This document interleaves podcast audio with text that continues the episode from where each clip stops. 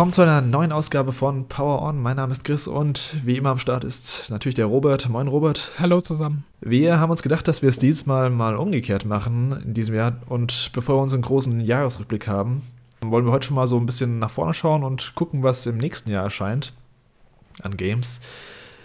Äh, gefühlt sagen wir das ja irgendwie jedes Jahr, aber ich finde 2023 sieht jetzt schon aus, als könnte es eines der besten Gaming-Jahre überhaupt werden. Oder wie siehst du das? Ja, auf jeden Fall. Also man hat eigentlich nur so Termine für die erste Jahreshälfte, aber die ist schon proppevoll. Also da muss man schon aussortieren, was man wann spielen kann, sonst äh, wird es mit der Zeit, glaube ich, eng werden. Ja, ja, ist auch extrem viele Hochkaräte. Also gerade im AAA-Bereich gibt es echt relativ viel schon. Also je nachdem, ob es noch verschoben wird. Verschiebungen wird es ja immer geben, aber ich glaube, im nächsten Jahr könnte endlich mal so die Corona-Verschiebungswelle ein bisschen vorbei sein. Mal schauen.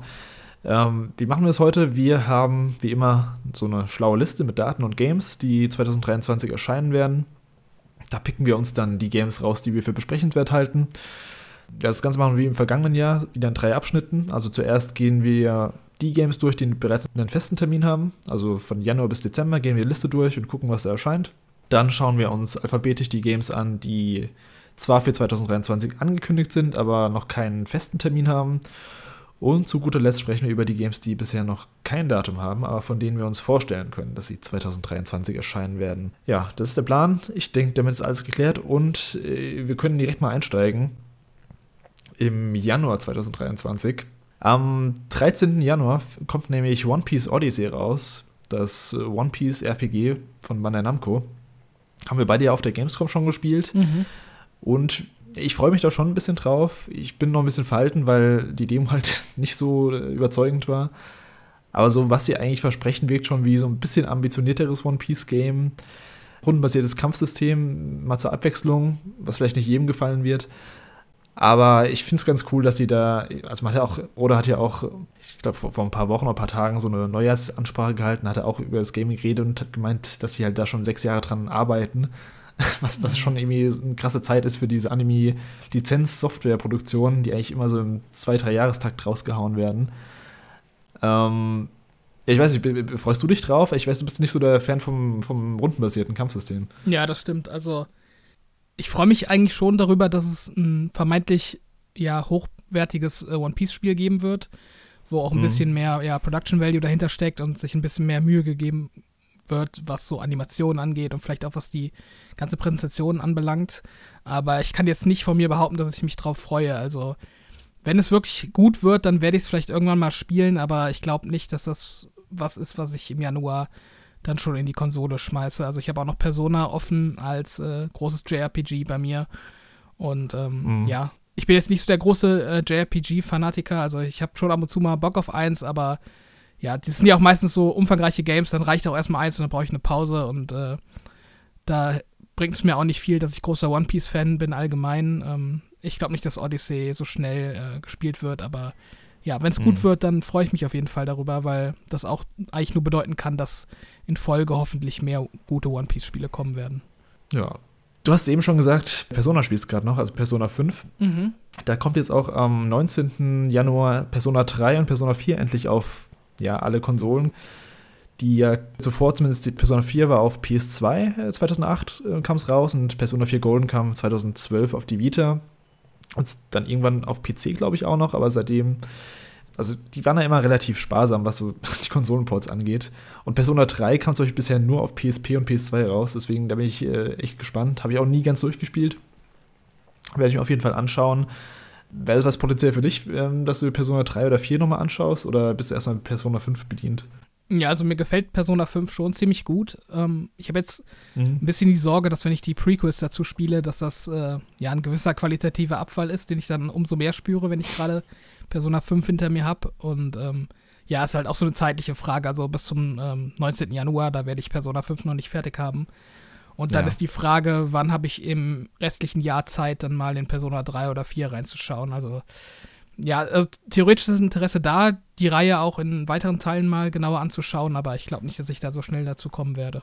Ja, das sind wie gesagt auch so, ähm, also Persona 4 habe ich glaube ich auch 80 Stunden gebraucht damals, Persona 4 Golden. Mhm. Äh, Persona 3 ist glaube ich auch nicht viel kürzer. Und ja, also wenn du von Persona 5 kommst, dann musst du halt schon einige, so gerade so Gameplay-Komfort-Sachen, die fallen halt weg teilweise. Geschichtlich sind die trotzdem cool, also Charaktere und Stories äh, in beiden Spielen ziemlich gut. Ja, aber wie gesagt, da muss man Zeit für haben. Dann geht es auch weiter mit dem, ja, quasi noch ein JRPG, ein Taktik-JRPG, nämlich Fire Emblem Engage. Ich bin jetzt kein Fire Emblem, äh, Emblem-Fan, aber da gibt es ja sehr viele Fans, gerade im Nintendo-Lager, die da Bock drauf haben. Auch ein großer Release äh, schon im Januar. Ich habe da irgendwie bisher auch nicht so viel mit zu mitbekommen. Wirkt auch nicht so, als wäre der Hype da mega groß. Ich weiß nicht, ob es vielleicht an meiner Bubble liegt, aber keine Ahnung. Dann kommt ähm, Monster Hunter Rise, auch wieder ein JRPG, also Action-JRPG. Also die erste, der, Januar ist echt voll von so Japan-Titeln. Der kommt jetzt, glaube ich, zwei Jahre nach dem, nach dem, nach dem Switch-Teil, also nach dem Switch-Release, wo man schon dachte, dass Nintendo es irgendwie komplett für sich äh, exklusiv gesichert hätte. Kommt jetzt die PS4 und Xbox und ich glaube, PC ist schon draußen, PS4 und Xbox-Version, mhm. beziehungsweise PS5-Version ja, ich wollte es mir eigentlich mal anschauen, weil viele gemeint haben, dass gerade so was Mobilität in dem Spiel angeht, deutlicher Fortschritt gemacht wurde zu World, so mit ähm, Enterhaken und so einem Kram. Aber ich weiß nicht, ob ich die Zeit für Monster Hunter Rise finden werde. Mhm. Hast du Monster Hunter World gespielt? Äh, ein paar Stunden habe ich es gespielt, aber nicht so, dass ich jetzt sagen würde, ich könnte das Spiel richtig bewerten. Mhm, okay. Du? Ja, ich habe World schon einige Stunden gespielt. Also ich bin jetzt auch nicht so der Hardcore- Monster Hunter, aber ja, ich habe da schon, ich würde sagen, 20, 30 Stunden habe ich da schon reingesteckt. Ah, okay. Mhm. Ähm, ich mag das Franchise eigentlich auch ganz gerne, woran das bei mir halt in der Vergangenheit ähm, gescheitert ist, vor allem mit World, ist, dass ich keine Mitspiele hatte. Also mhm. meine Freunde, die halt Monster Hunter-Fans sind, die spielen dann eher auf PlayStation. Und ähm, ich glaube, das wird jetzt auch bei Rise wieder ein Problem werden, weil sie ja schon ja, verkündet haben, dass es wohl wieder keinen Crossplay geben wird zwischen Konsolen. Und ähm, ja, das ist die Frage, ob ich dann da wirklich äh, gewillt bin, äh, tiefer einzusteigen, wenn ich dann wieder keine Mitspieler finde auf meiner Xbox. Von daher mal schauen. Also ich, ich bin schon interessiert daran, das mal auszuprobieren, weil das ja auch, glaube ich, im Game Pass Launch, wenn ich mich nicht ganz irre. Von daher ist die Hürde dazu. Ach, echt? Dann, dann schaue ich vielleicht auch mal rein, dann können wir zusammen reinschauen. Ja, oder so, genau. Also die Hürde ist halt relativ äh, niedrig, von daher, ja. Also reinspielen werde ich bestimmt mal, ist halt die Frage, ähm, wie lange ich dann dann bleibe, ob ich da Mitspieler finde, genau. Hm. Ja, cool, wenn es ein Game Pass ist, das, das wusste ich gerade gar nicht. Das wäre auf jeden Fall nice.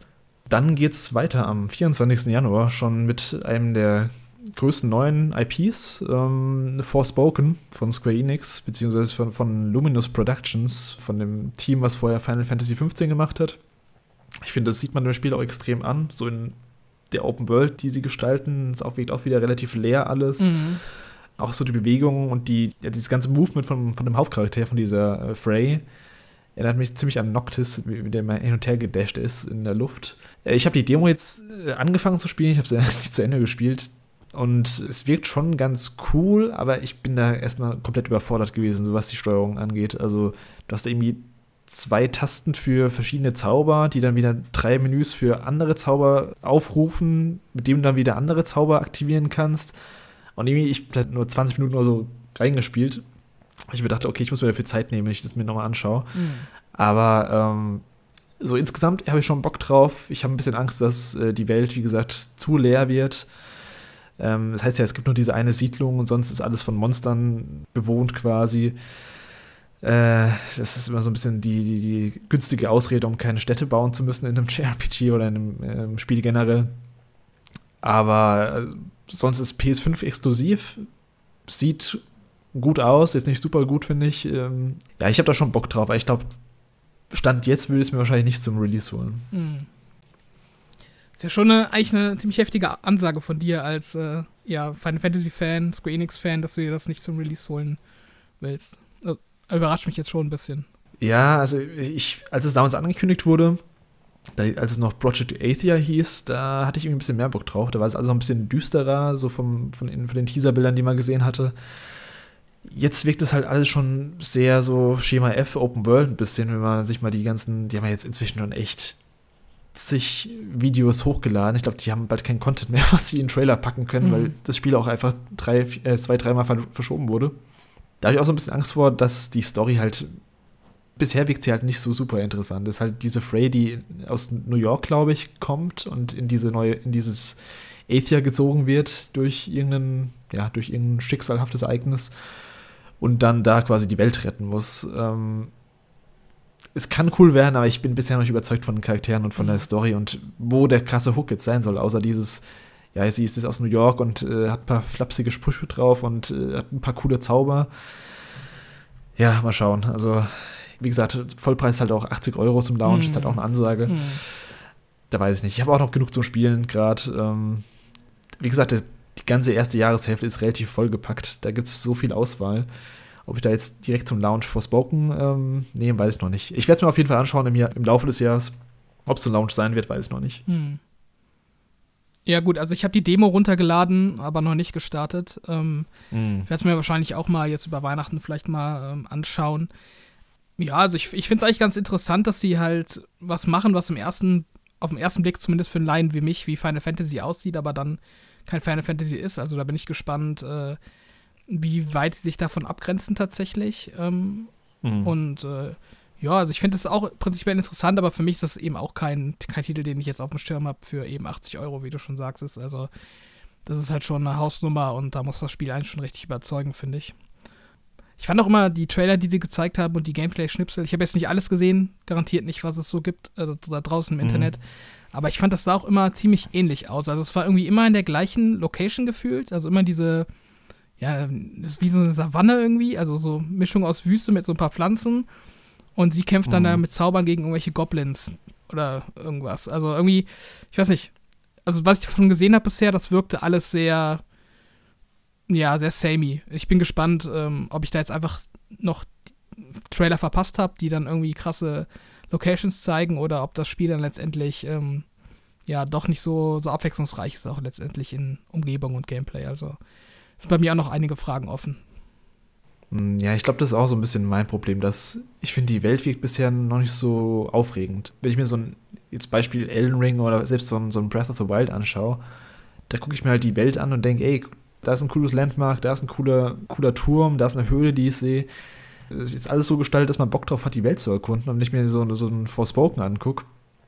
Das wirkt einfach super leer. Also mhm. da wirkt nichts jetzt super, was mein, was mein Auge reizt, wo ich sage, ey, da muss ich unbedingt hin, das muss ich erkunden. Kann sich natürlich noch ändern, wenn ich die, wenn ich es mal richtig gespielt habe, aber so vom Ansatz her, diese, dass sie irgendwie über 150 verschiedene Zauber hat, finde ich richtig cool. Also Gameplay-mäßig ist da, glaube ich, eine Menge drin. Man kann da wahrscheinlich auch sau viel machen im Endeffekt und äh, coole Gifts zaubern.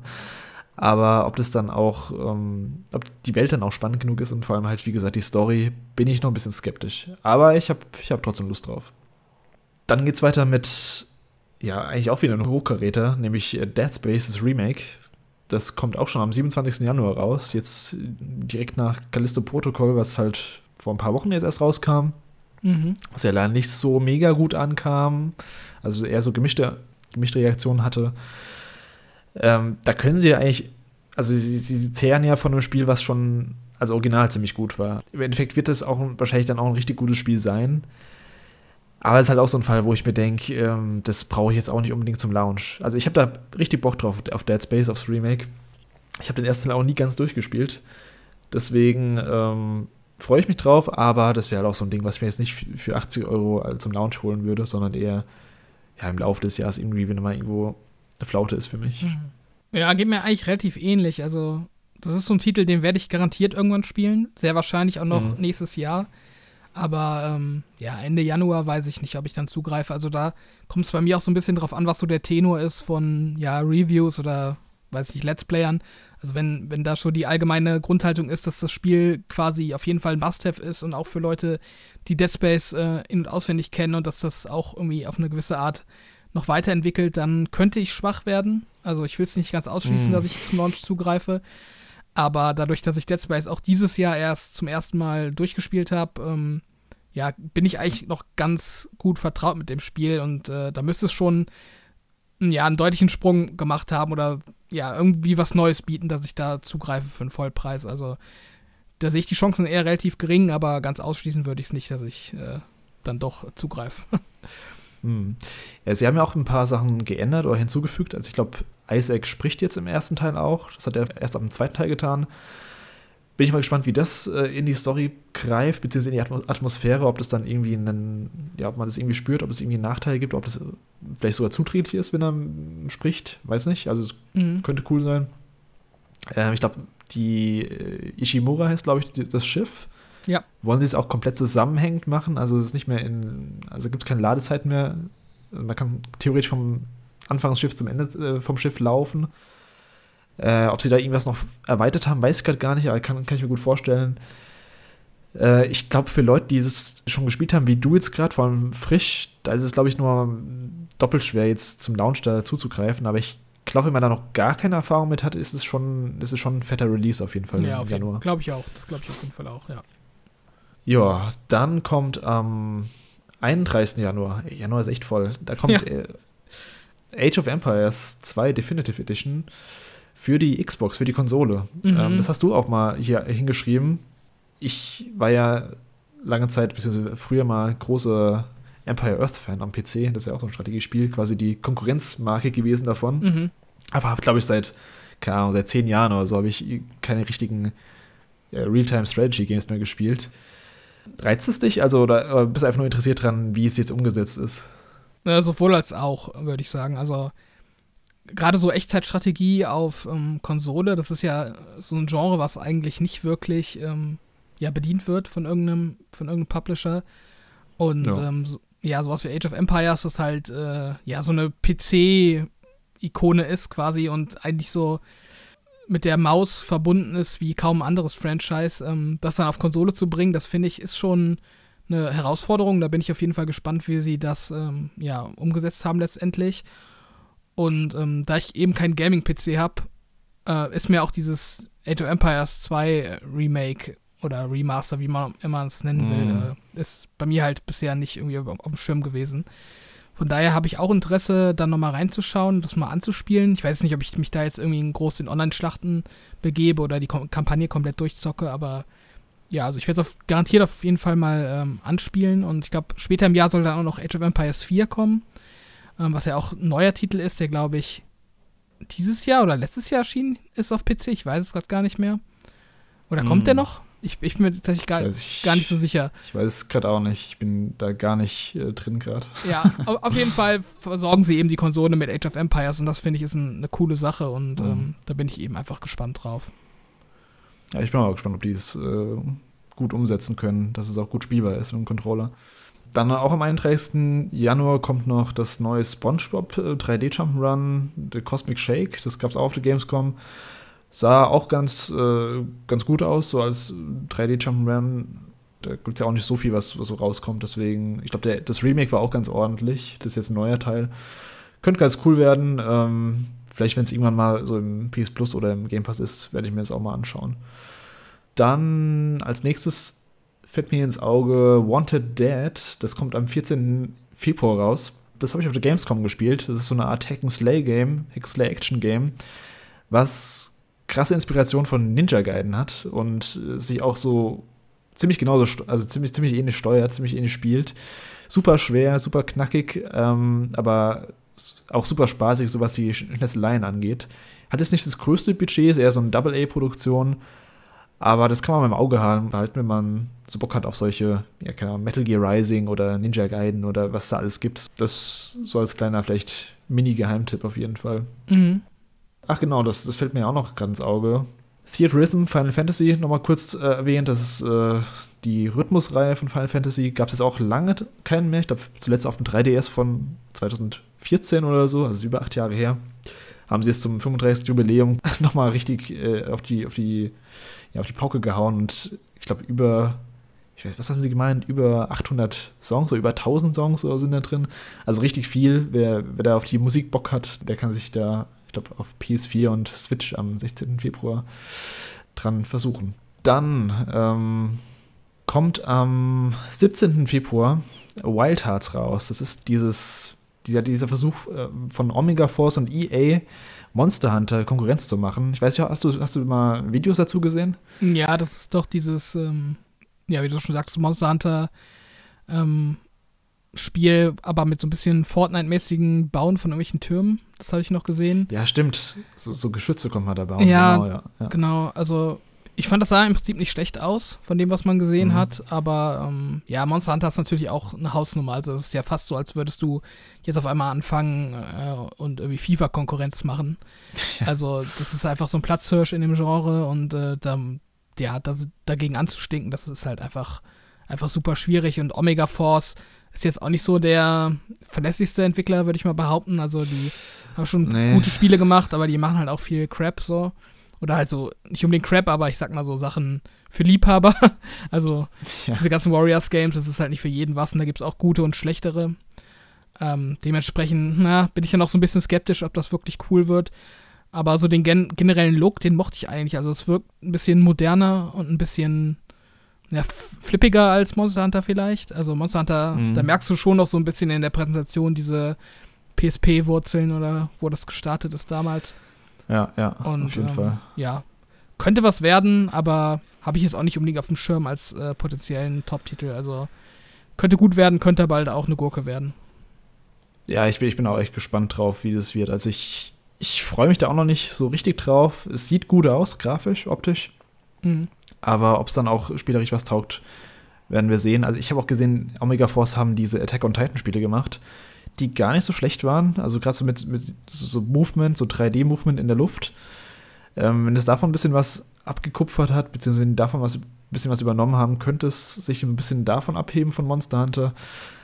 Ansonsten ja, mal schauen. Also auch super seltsame ähm, ja, Kooperation EA und Omega Force. Also wahrscheinlich versuchen sie da halt so ein Live-Service-Ding draus zu machen im Endeffekt. Mhm. Mal, mal, schauen. Also könnte cool werden, aber könnte auch nichts werden. Da hast du recht. Auch am, nee, ein paar Tage später, am 21. Februar kommt, ich glaube, da freuen wir uns beide drauf, zumindest so ein bisschen, sind noch ein bisschen skeptisch äh, immer noch. Ja.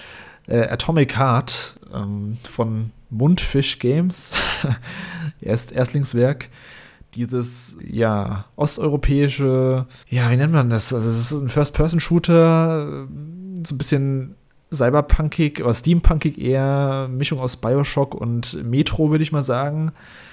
Auch so mit so seltsamen Zukunftstechnologien. Ähm, sieht richtig gut aus, also wirklich richtig gut in den Trailern, aber ich, ich kann es immer noch nicht glauben, dass es, ähm, dass es den, erstens, dass es den ja Erstlingswerk ist und zweitens, dass das dann im Endeffekt auch so gut wird, mhm. wie es die Trailer versprechen lassen. Ja, auf jeden Fall.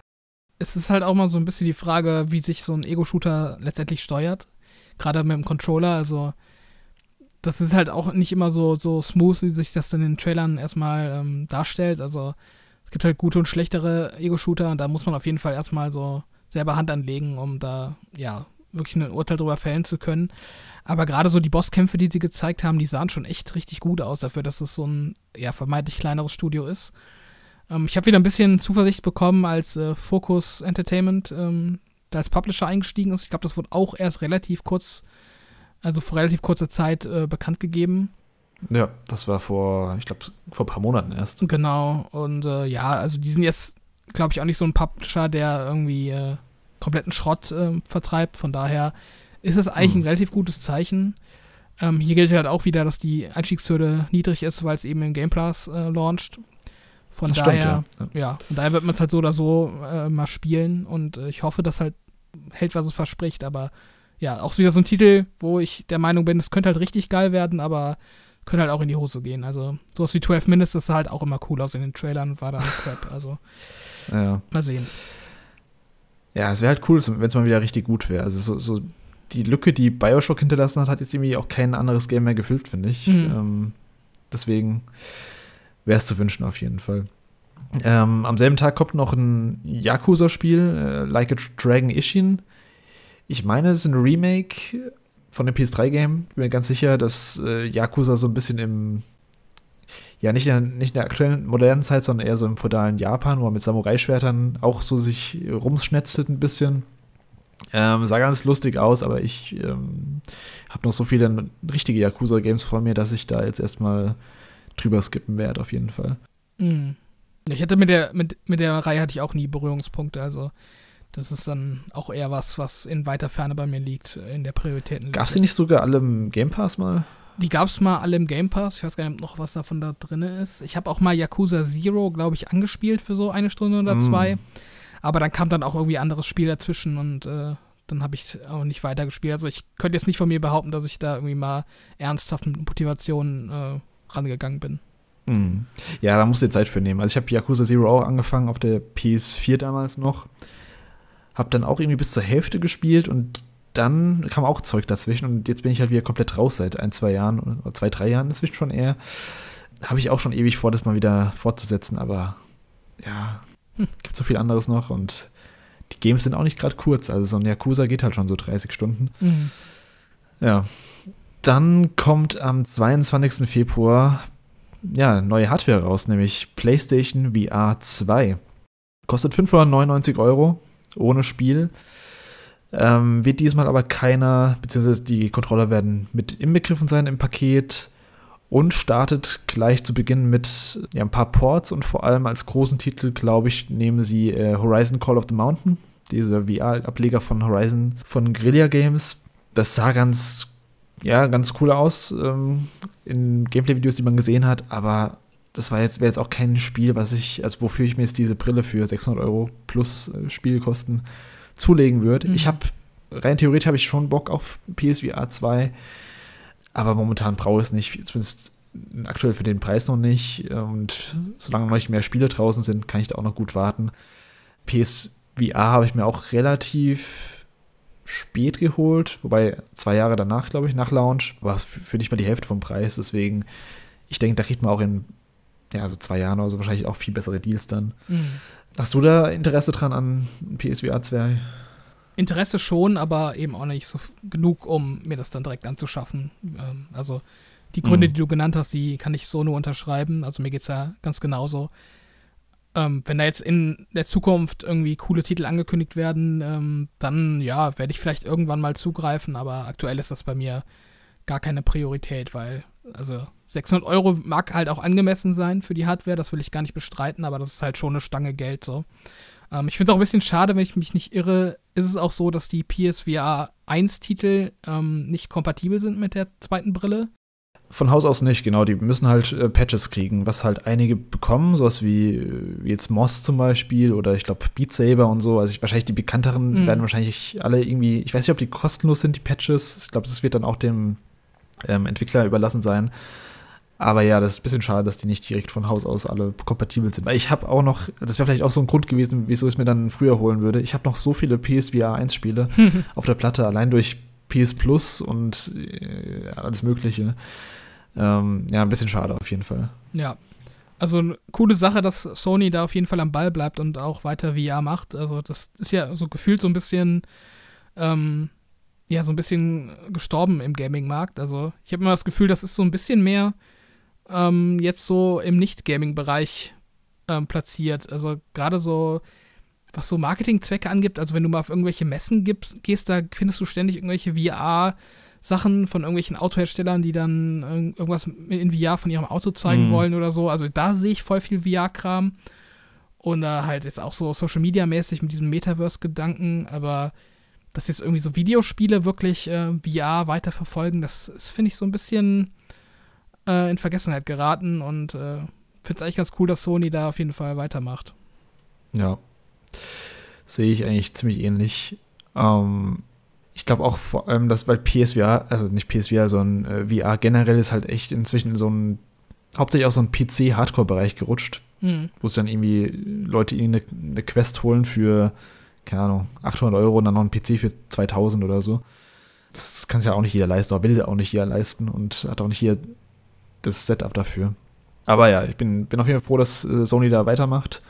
Und ich werde auf jeden Fall versuchen, auch nächstes Jahr da irgendwo reinzuspielen. Ob das jetzt auf der Messe ist oder bei einem Kumpel oder whatever. Mal schauen.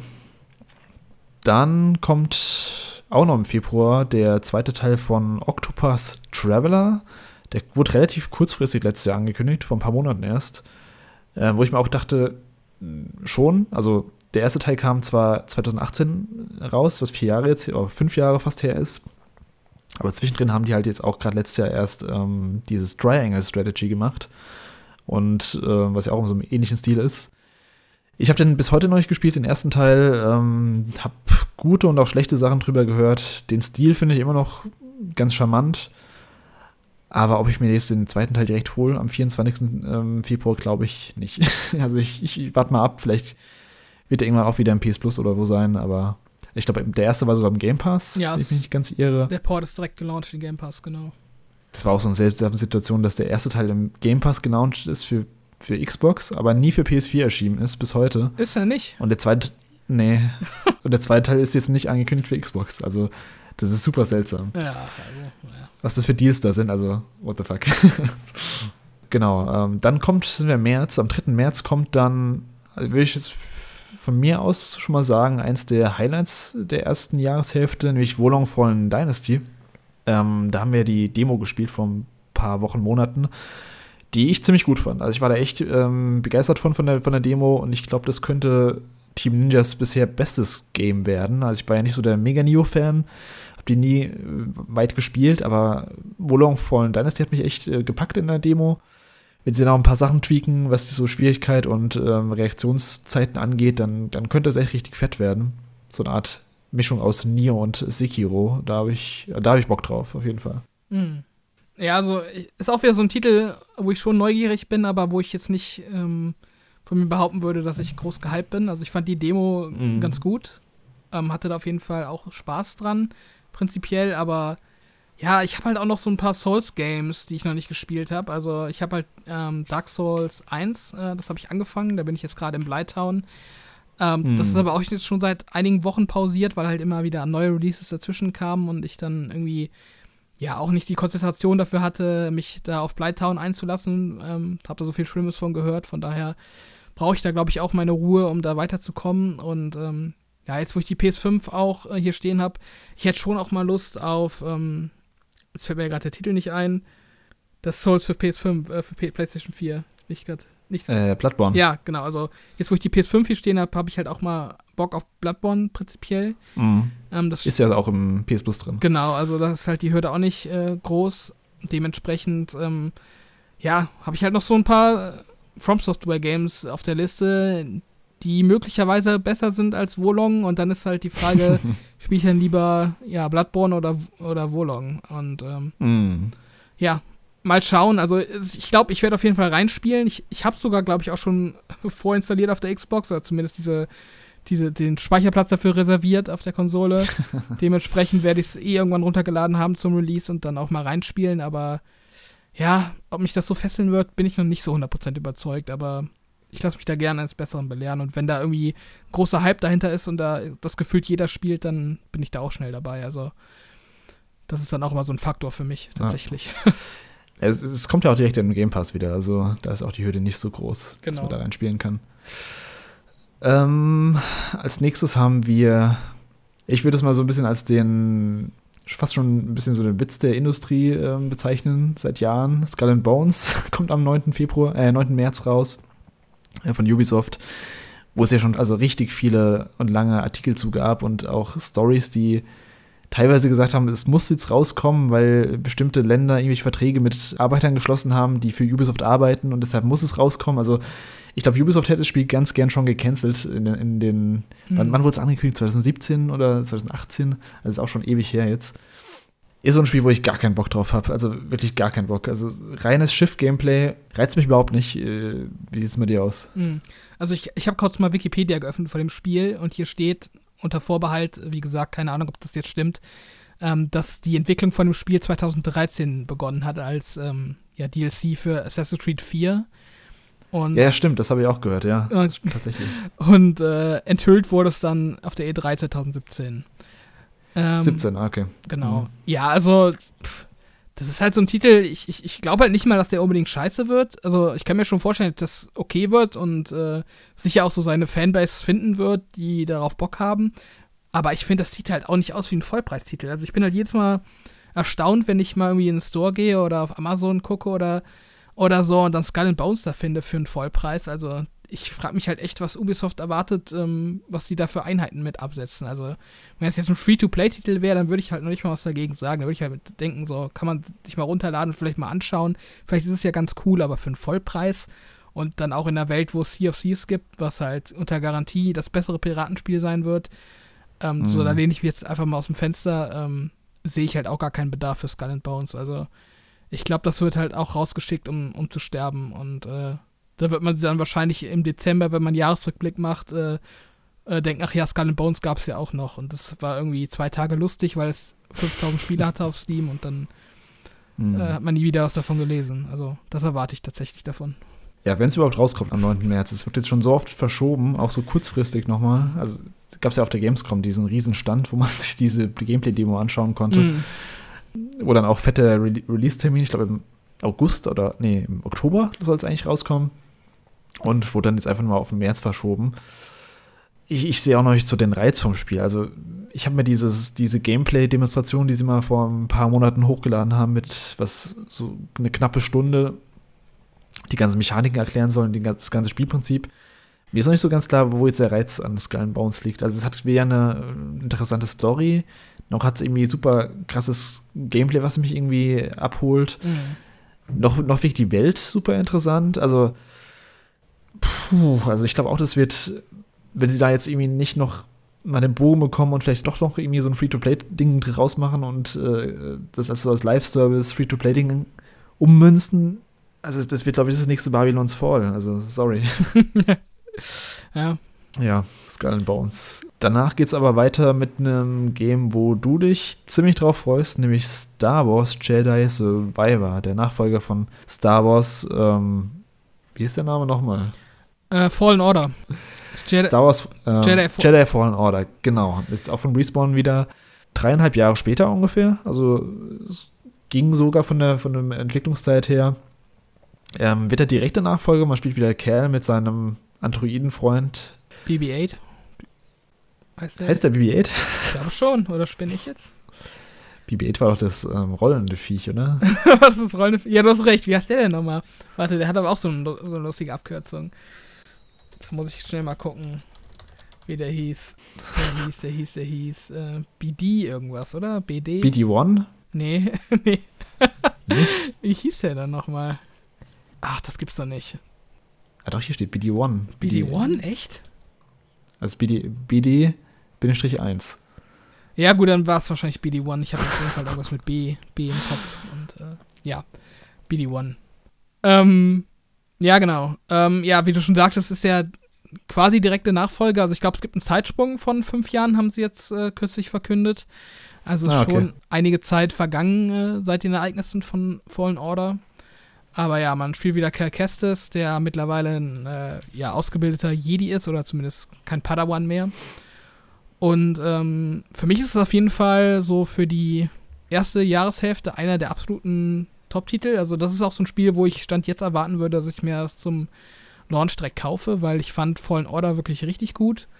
Ähm, ich finde, das hatte so eine richtig gute Mischung von von ja so cineastischem Storytelling, wie man es auch von sowas wie ja Uncharted kennt vielleicht oder oder Tomb Raider mhm. und ähm, auf dem entsprechenden Schwierigkeitsgrad auch sehr fordernden und äh, spaßigen Kampfsequenzen, aber dann eben auch so eine Prise Zelda da reingemixt mit ähm, ja so ein bisschen Rätsel lösen, aber nicht zu schwierig, aber auch nicht zu simpel und ähm, ja auch so ein bisschen Plattforming Elemente, also dass man so seine Fähigkeiten aneinander reiht, um irgendwelche Abgründe zu überwinden.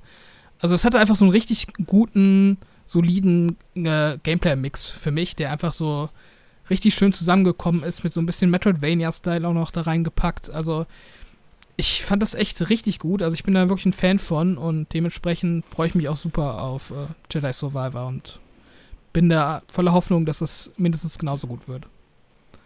Also Trailer sah auf jeden Fall schon mal gut aus. Ähm, hat ja auch so ein bisschen gesehen, dass er jetzt gleiten kann. Ob das eine Setpiece-Sequenz war, weiß ich nicht, aber das sah ganz cool aus. Ich habe den ersten Teil nicht durchgespielt bisher. Ich habe den, den, hab den auch immer liegen lassen. Ich war auch so, weiß ich, auf dem dritten Planet oder vierten Planet. Wie viel gibt es denn da generell? Boah. Weiß gar nicht mehr. Ja, so eine Handvoll. Ich weiß auch nicht mehr genau, wie viel. Ich glaube, ich war irgendwo so kurz vor der Mitte ungefähr, war ich, glaube ich. Müsst ihr auf jeden Fall auch mal weiterspielen, weil mir hat es eigentlich gefallen. Ich, da kam nur Zeug dazwischen dann. Vor allem dann Vorbereitung. Ist wahrscheinlich ein Muss, dass man den Vorgänger gespielt hat. Mm, ja, denke auch. Ja, auf jeden Fall. Das ähm, markiere ich mir auf jeden Fall auch mal, aber werde ich wahrscheinlich nicht zum Launch holen, weil wie gesagt, der erste Teil noch ansteht. Ein Tag vorher kam noch, ähm, bis am 16. März kommt noch Loop 8, Summer of Gods. Das hatte ich bis vor kurzem gar nicht auf dem Schirm. Ich glaube, es wurde auch erst vor ein paar Wochen, Monaten angekündigt. Das ist so eine Art Coming-of-Age-RPG im Anime-Style und was ich dabei ziemlich krass finde, also es sieht ziemlich gut aus. Also es sieht ziemlich, es hat einen ziemlich krassen Anime-Stil. Äh, auch so ein bisschen mit, äh, ich will nicht sagen Stop-Motion, aber sie haben so ein bisschen die, die Framerate von den Charakteren reduziert, damit es so ein bisschen mehr Anime-like aussieht. Weiß ich nicht genau, was ich erwarten soll von dem Spiel. Gameplay-mäßig, wie gesagt, ein Rollenspiel. Bin ich mal gespannt, ob es rundenbasierte Kämpfe sind oder kein Plan. Also ich habe bisher echt nicht viel zu dem Spiel gesehen, nur dass es einen coolen Artstyle hat. Mhm. Äh, wollte ich mal kurz hier noch reinwerfen. Das sieht so ein bisschen aus wie Makoto Shinkai äh, Anime. Mm, ja. Also, habe meinen Trailer angemacht, mir das, sagt das auch gar nichts, aber so dieses äh, ländliche Japan mit irgendwelchen Sonnenuntergängen und Wolken, das ist halt typisch. Ja. Ähm, es sieht halt nicht direkt wie Crap aus, finde ich, vom Stil her. Es wirkt halt schon, als hätten die sich dabei was gedacht. Deswegen ist es mir aufgefallen, das Spiel mhm. im Trailer. Ich sehe es ja gerade auch, das rundenbasierte Kampfsystem. So ein bisschen Persona-like sieht es aus, ja. Am selben Tag wie Star Wars ist aber noch, also kommt noch was anderes raus, nämlich das neue Bayonetta. Und zwar nicht Bayonetta 4, sondern Bayonetta Origins Cereza and the Lost Demon. Exklusiv für Switch wieder. Ist jetzt aber kein Hack'n'Slay-Action-Game mehr, sondern ja, so ein nicht ganz top-down Action-Adventure, wo man ja die junge Syriza steuert. Syriza ist ja Bayonetta, oder zumindest Bayonetta in einer anderen Zeitlinie. Ja, das war so ein bisschen eine tolle Ankündigung, weil ich dachte, wow, äh, bringen die jetzt schon Bayonetta 4 und dann kommt dann dieses, äh, ja, es wird jetzt auch nicht als das mega größte Budget des Spiels. Hm, weiß noch nicht, was ich von halten soll. Ich glaube, das wird sogar auch ein Switch-Vollpreisspiel, wo ich mir auch wieder denke, hm, das sieht eher aus wie so ein 20, 30 Euro-Titel. Mm, mm. Ja, also ich finde auch, das sah ziemlich weird aus bei den Game Awards.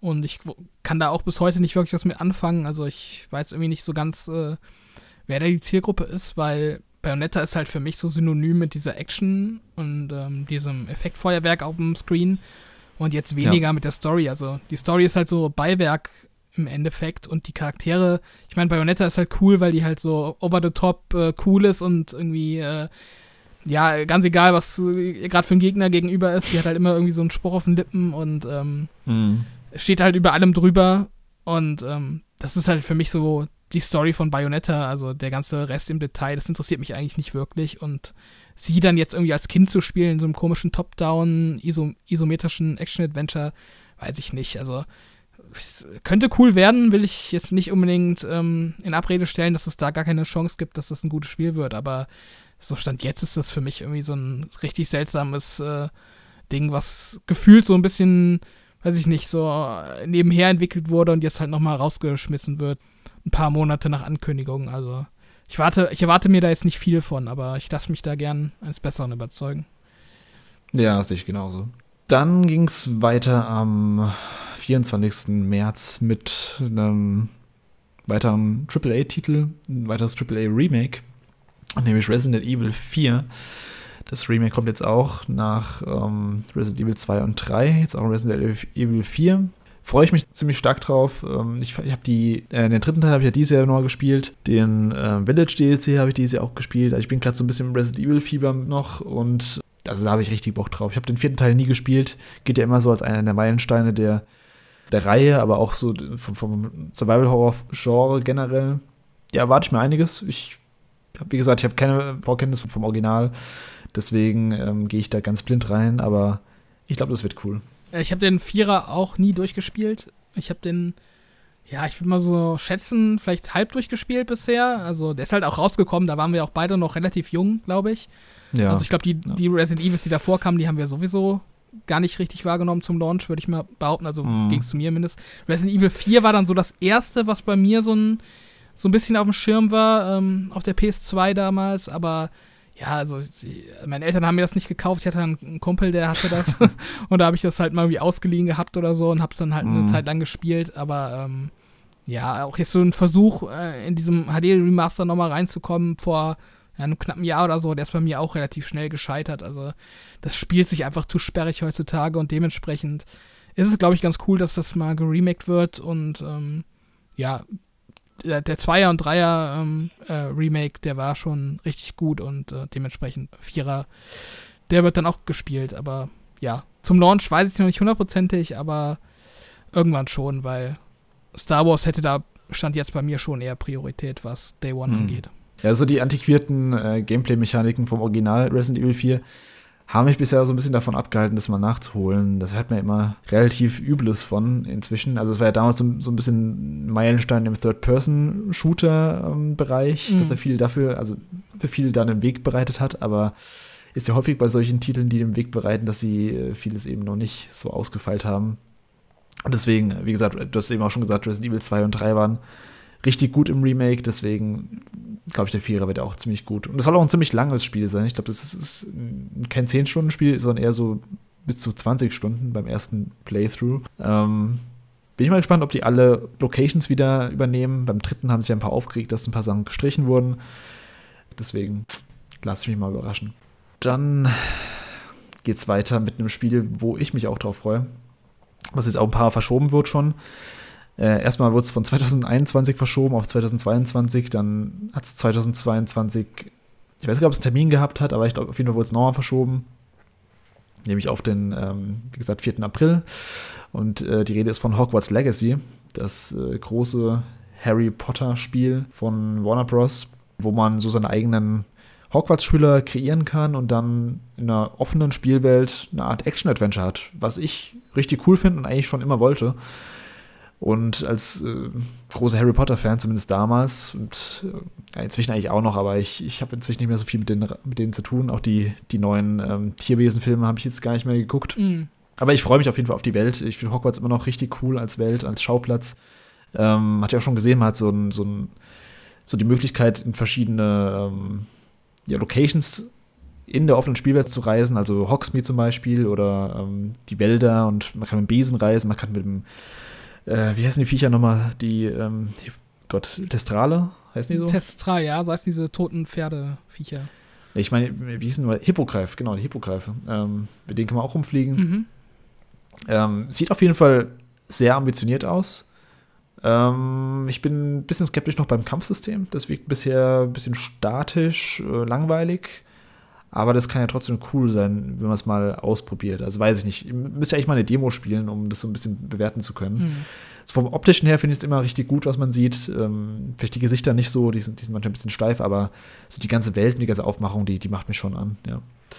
Ja, also wie sie Hogwarts umgesetzt haben, das fand ich in allem, was sie bisher gezeigt haben, auch richtig stark. Also auch super detailverliebt und ähm, mit Liebe auch ähm, hergerichtet. Also sie hatten mal so, ein, so einen Trailer, wo sie die Gemeinschaftsräume der verschiedenen Häuser gezeigt haben. Und das war schon mhm. richtig cool. Also gerade sowas wie Ravenclaw ja. oder Hufflepuff oder ich glaube auch Slytherin hat man ja in den Filmen auch nicht wirklich gesehen. Und ähm, da haben sie auch, glaube ich, ganz gute Arbeit geleistet, da was Eigenes zu finden.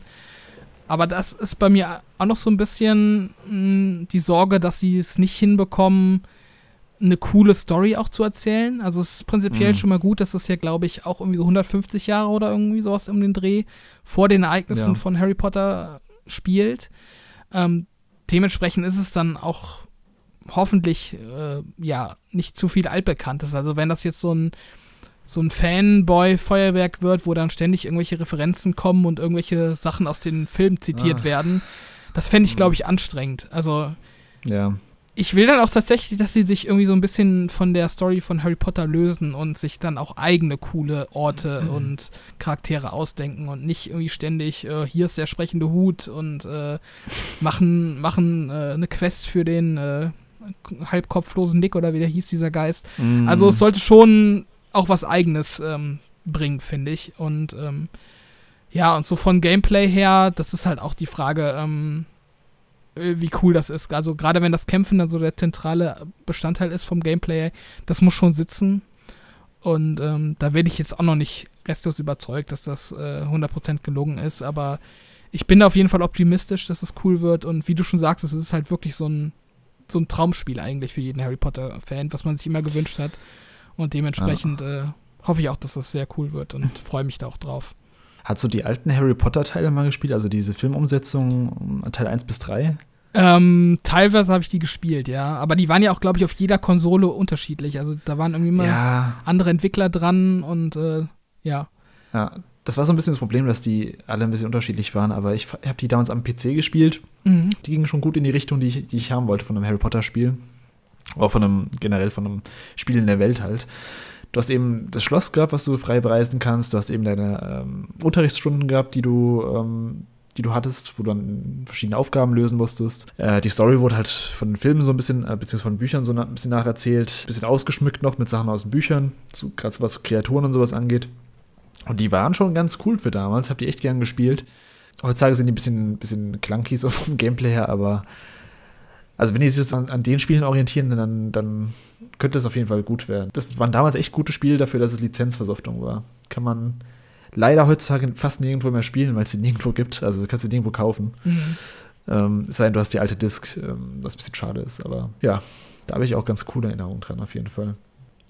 Dann geht es weiter mit äh, Dead Island 2, was auch jetzt verschoben wurde nochmal, nachdem es ewig nicht, nicht mehr gezeigt wurde und nachdem es ewig Funkstellungsgame gab, wurde es jetzt zu Gamescom wieder re-revealed quasi. Und ja, Dead Island 2, ich habe den ersten Teil nicht gespielt, der war ja bis, also beziehungsweise ist immer noch initiiert bei uns.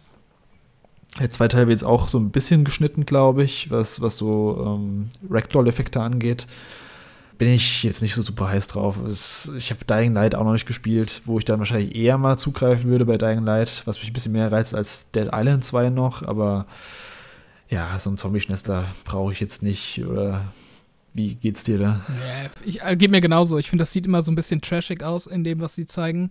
Also ist nicht unbedingt so die, nicht unbedingt so die Shooter-Elemente oder die Go-Elemente, das sieht eigentlich ziemlich gut aus. Ähm, aber halt so irgendwie, der ganze Vibe ist irgendwie so, so ein Billo-Vibe. Ich, ich weiß, ich kann das irgendwie nicht richtig in Worte fassen. Also, das wirkt ja, halt so. Ich weiß, was du meinst. Ja, das ist halt so, äh, so oberflächlich und dann irgendwie auch so auf lustig getrimmt.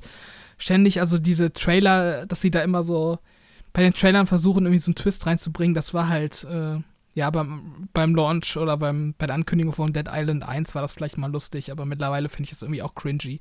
Also, es holt mich nicht so wirklich ab, dieser ganze Style davon. Also, ist nichts für mich. Da war die Goat Simulator-Ankündigung irgendwie ein bisschen lustiger, als sie den Trailer kopiert haben. Ja. das war eine coole Ankündigung. Ja, dann kommt wahrscheinlich für viele das potenzielle Game of the Year, nämlich äh, The Legend of Zelda Tears of the Kingdom, der direkte Nachfolger zu Breath of the Wild. Hat jetzt auch ziemlich lang gedauert, also muss ich echt sagen. Das kam jetzt 2017 raus, Breath of the Wild, was dann bis dahin sechs Jahre sind. Mhm zu einem direkten Nachfolger, ähm, wo man denken würde, das wird eigentlich ein bisschen schneller gehen.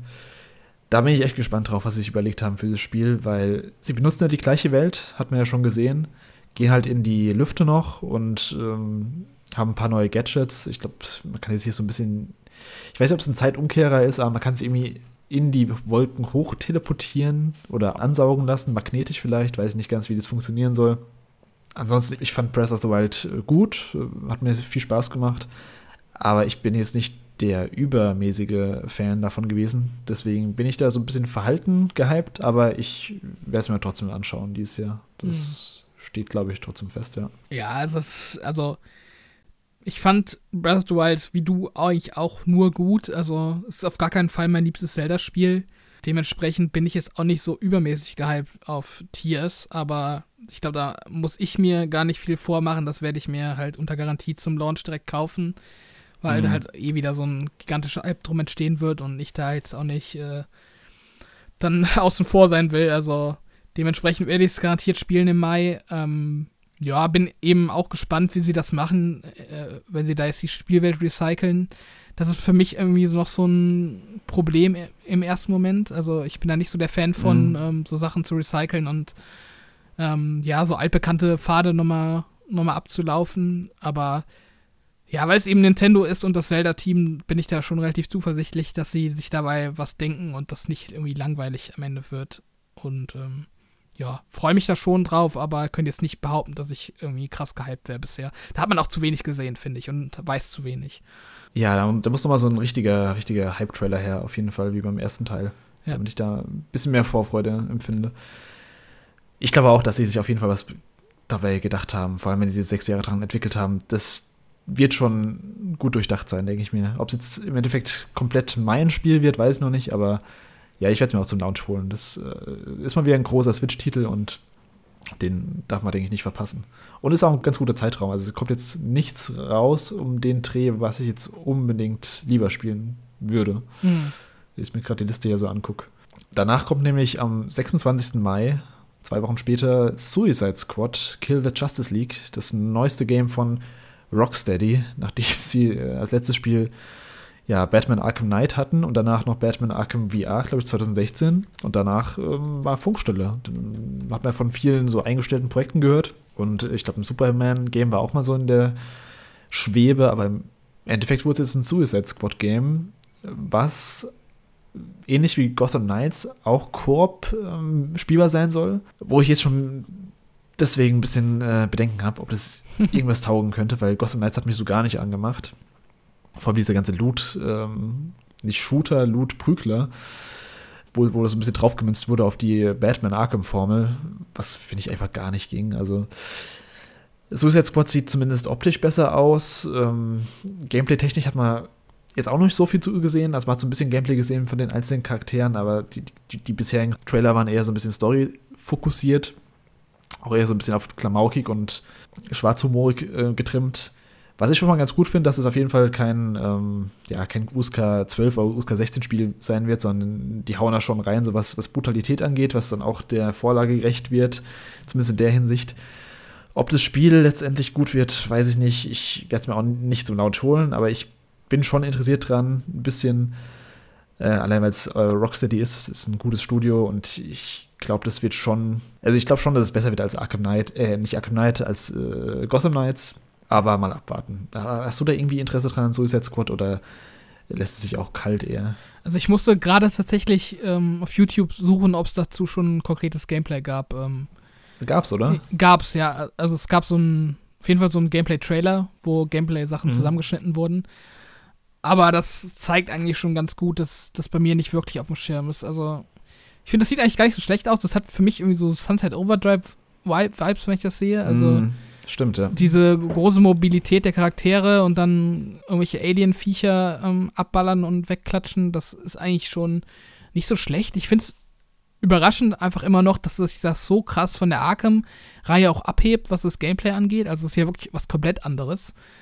Ähm, ja, ich kann nicht behaupten, dass ich davon gehypt bin. Ich mag halt auch das Franchise nicht so, so sehr. Also, hm. ja, das ist halt irgendwie so, weiß nicht, so auf, auch wieder so auf lustig getrimmt und da muss der Humor halt auch sitzen. Ähm, hm. Ja, der ganze Style ist halt auch nicht so ganz meins, aber ich könnte auch nicht sagen, dass das, das was die jetzt da präsentieren, dass das unbedingt schlecht aussieht. Also, es sieht für das, was es sein will, sieht schon gut aus, aber ich glaube, es ist nicht ganz mein Fall. Das trifft es, glaube ich, ganz gut. Ja, ich glaube, bei mir kommt es dann nochmal krass auf, auf die Geschichte an, ob die mich packen kann oder ob die irgendwie interessant wirkt. Bisher finde ich das Konzept noch ein bisschen, ein bisschen komisch. Also, das heißt ja Kill the Justice League. Das mhm. sollen die, ähm, also das Suicide Squad rund um Harley Quinn sollen quasi Superman und äh, ja, Flash und wen gibt's da noch? Batman, Wonder Woman. Batman, Wonder Woman, die, die alle wahrscheinlich rogue gegangen sind und jetzt äh, von irgendjemandem kontrolliert werden oder irgendwas eingepflanzt bekommen haben, deswegen durchgedreht sind die irgendwie wieder zu beschwichtigen oder zumindest aufzuhalten. Wie das also realistisch dargestellt werden kann, weiß ich auch nicht. Also es ist ein Superman.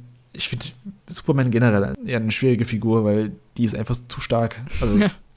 da kommen sie halt mit ihrem Kryptonit an und das ist immer die Lösung für alles dann. Aber man kann ihn nicht realistisch darstellen als jemand, der irgendwie einen Kampf verliert gegen irgendjemand eigentlich. Es hat auf jeden Fall Potenzial für coole Bossfights. Also, wenn ich mir jetzt vorstelle, in so einer ja. offenen Welt dann da irgendwie gegen Batman zu kämpfen oder gegen Superman, da kann man schon eigentlich mhm. ganz cool was inszenieren. Ist halt die Frage, ob sie es dann auch tun letztendlich. Aber ja. ich meine, Rocksteady hat mit den Arkham-Spielen eigentlich äh, drei absolute Top-Titel abgeliefert. Von daher haben die auch so ja. Benefit of the Doubt bei mir. Also ich erwarte da schon eigentlich ein gutes Spiel, aber ich weiß nicht, ob das so 100% mein Fall wird wäre es jetzt Warner Bros. Montreal gewesen, die Suicide Squad gemacht hätten, hätte ich auch eher gesagt, hm, mal schauen. Aber das äh, ist halt ein richtig gutes Studio eigentlich. Zumindest war es mal. Man hat jetzt halt, wie gesagt, ewig nichts so von denen gehört. Müssen sich auch so ein bisschen neu beweisen, finde ich, ob es die lange Zeit, äh, lange Wartezeit jetzt gerecht wurde. Aber ja, mal schauen. Ich werde es mir nicht zum Launch holen, aber vielleicht werde ich es im Laufe des Jahres irgendwann mal anschauen. Dann gehen wir rüber in den Juni, Juni, genau. Am 2. Juni kommt nämlich Street Fighter 6 raus. Ja, der sechste Teil von Street Fighter. Ich habe den fünften Teil damals sogar getestet für, für Gaming Universe noch. Ist auch schon ewig her. Von dem, was ich gesehen habe und von dem, was ich mitbekommen habe, sind alle ziemlich gehypt drauf, die ähm, sich auf Street Fighter freuen. Ich bin ja nicht so super Fighting Game Fan, deswegen kann ich da nicht so viel, viel zu sagen, aber es wirkt auf jeden Fall gut von dem, was man sieht. Mm.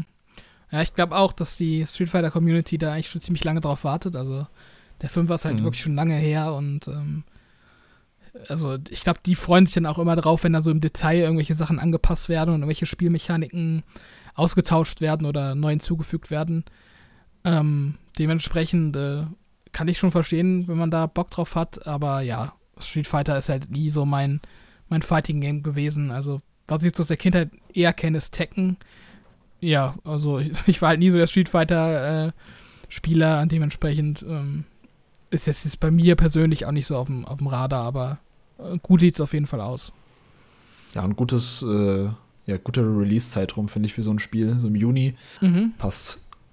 Danach kommt am 6. Juni Diablo 4 raus, was irgendwie überraschend schnell jetzt ging. Also gefühlt wird Diablo auch immer so ein Spiel, was, was ewig so, das kommt irgendwann in drei, vier Jahren mal. Und jetzt ist es doch relativ schnell geworden. Ist auch gefühlt so nach dem Microsoft-Kauf von Activision, der jetzt zwar noch nicht ganz durch ist, aber also gefühlt haben die nur viel angekurbelt. Aus Overwatch kam jetzt auch direkt raus. Ob das irgendwas damit zu tun hat, keine Ahnung, aber es wirkt zumindest so. Ich bin kein Diablo-Spieler. Ich habe den dritten Teil auf der PS4 mal gespielt, war ganz nett, aber ich, ich freue mich da jetzt nicht super drauf. Ähm, grafisch sieht es ganz gut aus, wirkt auch ein bisschen düsterer, aber ja, mehr, mehr kann ich da auch nicht zu sagen. Hm. Es gibt ja genug Leute, für die ist das echt so ein äh, Game of the Year-Kandidat. Ähm, aber ja, ich habe den dritten durchgespielt, auch mit viel Spaß daran und würde mir den vierten auf jeden Fall auch mal anschauen. Ähm, mit etwas Glück ist der dann auch schon im Game Pass, kurz nach Release, wenn der Deal bis dahin durchgeht. Äh, dann wäre wär die Chance auf jeden Stimmt. Fall höher, dass ich, äh, dass ich da reinschaue. Aber jetzt so für einen Vollpreis zum Launch ist das für mich persönlich ist auch kein direkter Kandidat. Aber ist halt auch so ein Spiel, das werde ich garantiert irgendwann mal spielen. Vielleicht noch äh, nächstes Jahr, aber ja, es ist für mich auch kein Muss. Also irgendwann werde ich es spielen, aber ich glaube, für den Anfang des Jahres oder die erste Jahreshälfte, da gibt es andere Spiele, die mich mehr interessieren als Diablo. Nö, genau. Also ich, also wenn es mal in den Game Pass kommt, da werde ich es mir auch mal anschauen. Aber ich werde es mir jetzt nicht für den Vollpreis holen oder generell selbst kaufen. Dann kommt am 22. Juni so das letzte große Spiel, was konkretes Datum hat, nämlich Final Fantasy 16. Ähm, wurde jetzt gerade angekündigt bei den Game Awards, dass es im Juni kommt, am 22. Ist fast schon außergewöhnlich, finde ich, für ein Final Fantasy, dass es mitten im Sommer erscheint. Ich glaube, früher war das auch schon so zu PS2-Zeiten, aber das ähm, ist auch schon eine Weile her. Freue ich mich extrem drauf. Also, das ist bisher auch mein Most Wanted von den Spielen, die, zumindest die, die ein konkretes Datum haben. Ähm, also, alles, was man davon bisher sieht, sieht, finde ich, richtig gut aus. Auch, dass das Setting mal wieder weg ist von dem Sci-Fi-mäßigen oder zukunftsmäßigen, modernen, was man jetzt in den letzten Teilen gesehen hat. Jetzt so einem mittelalterlichen dreckigen Fantasy-Epos, was auch, was Brutalität und erwachsenere Themen angeht, so kein Blatt vor den Mund nimmt. Der Producer auch schon gesagt, dass sie von Beginn an gesagt haben, nee, sie wollen keine typische JRPG jugendliche Story äh, schreiben, sondern sie wollen ja eine erwachsene Story erzählen mit erwachsenen Themen und ja, so wirkt es bisher auch. Und der zweite Punkt, weswegen ich mich ziemlich drauf freue, ist, dass das gesamte Gameplay eine Art ja, Character-Action-Game ist eigentlich. Nur halt auf ein RPG und wahrscheinlich so um die 40 Stunden gestreckt wird. Der Combat Director von Devil May Cry 5 und Dragon's Dogma arbeitet jetzt im Team von Final Fantasy 16 mit und das sieht man auch extrem, im, wenn man es mit Trailer anschaut. Also, das wirkt schon sehr nach Devil May Cry, ähm, ja, Character-Action-mäßiges ich glaube, es wird ziemlich großes Spiel. Ich glaube, es wird auch ziemlich gut abschneiden, auch in, bei den Kritikern. Und ich glaube, das haben viele auch gerade noch nicht so ganz auf dem Schirm, weil viele vielleicht von, von 15 ein bisschen enttäuscht waren oder auch von auch mit dem 14er nichts anfangen können, weil es ein MMO ist. Aber das Team hat schon ziemlich was auf dem Kasten, deswegen glaube ich, das wird ein ziemlich fetter Release im Juni auf jeden Fall. Hast du die Trailer dazu gesehen zu Final Fantasy 16?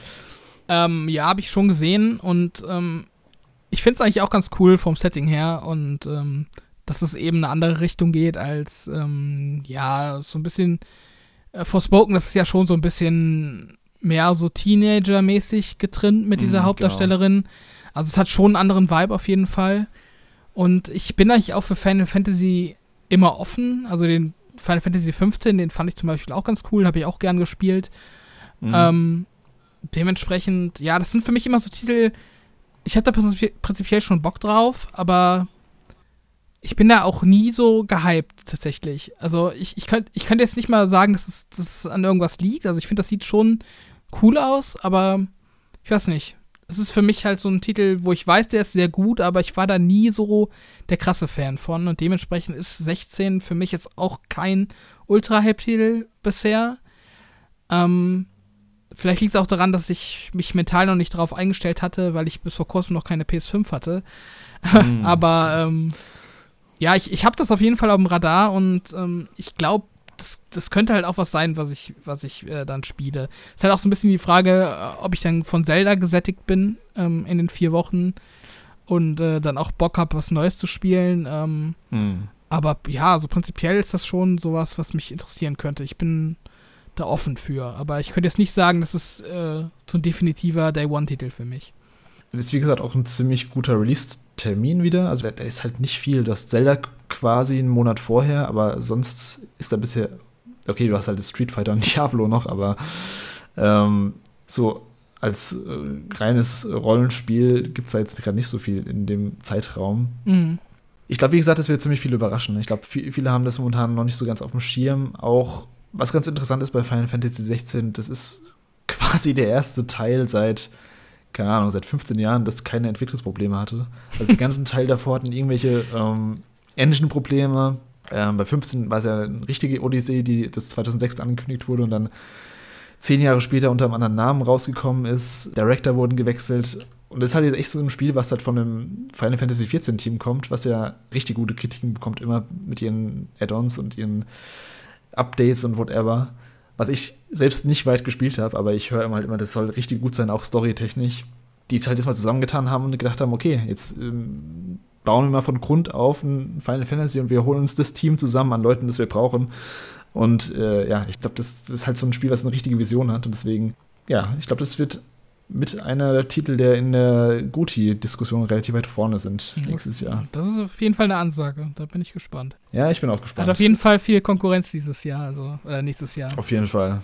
Einige können sich abfacken über das ähm, Action-Kampfsystem, aber das ist halt so. Also wenn du halt nichts mit Action-Kampfsystem anfangen kannst, dann ja, hast du halt Pech gehabt.